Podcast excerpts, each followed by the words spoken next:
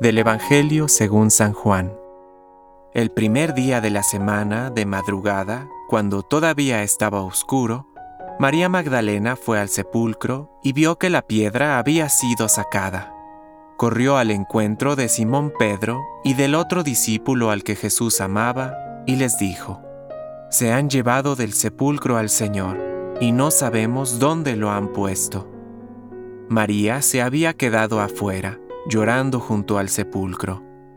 Mientras lloraba, se asomó al sepulcro y vio a dos ángeles vestidos de blanco, sentados uno a la cabecera y otro a los pies del lugar donde había sido puesto el cuerpo de Jesús. Ellos le dijeron, Mujer, ¿por qué lloras? María respondió, Porque se han llevado a mi Señor y no sé dónde lo han puesto. Al decir esto se dio vuelta y vio a Jesús, que estaba allí, pero no lo reconoció. Jesús le preguntó, Mujer, ¿por qué lloras? ¿A quién buscas?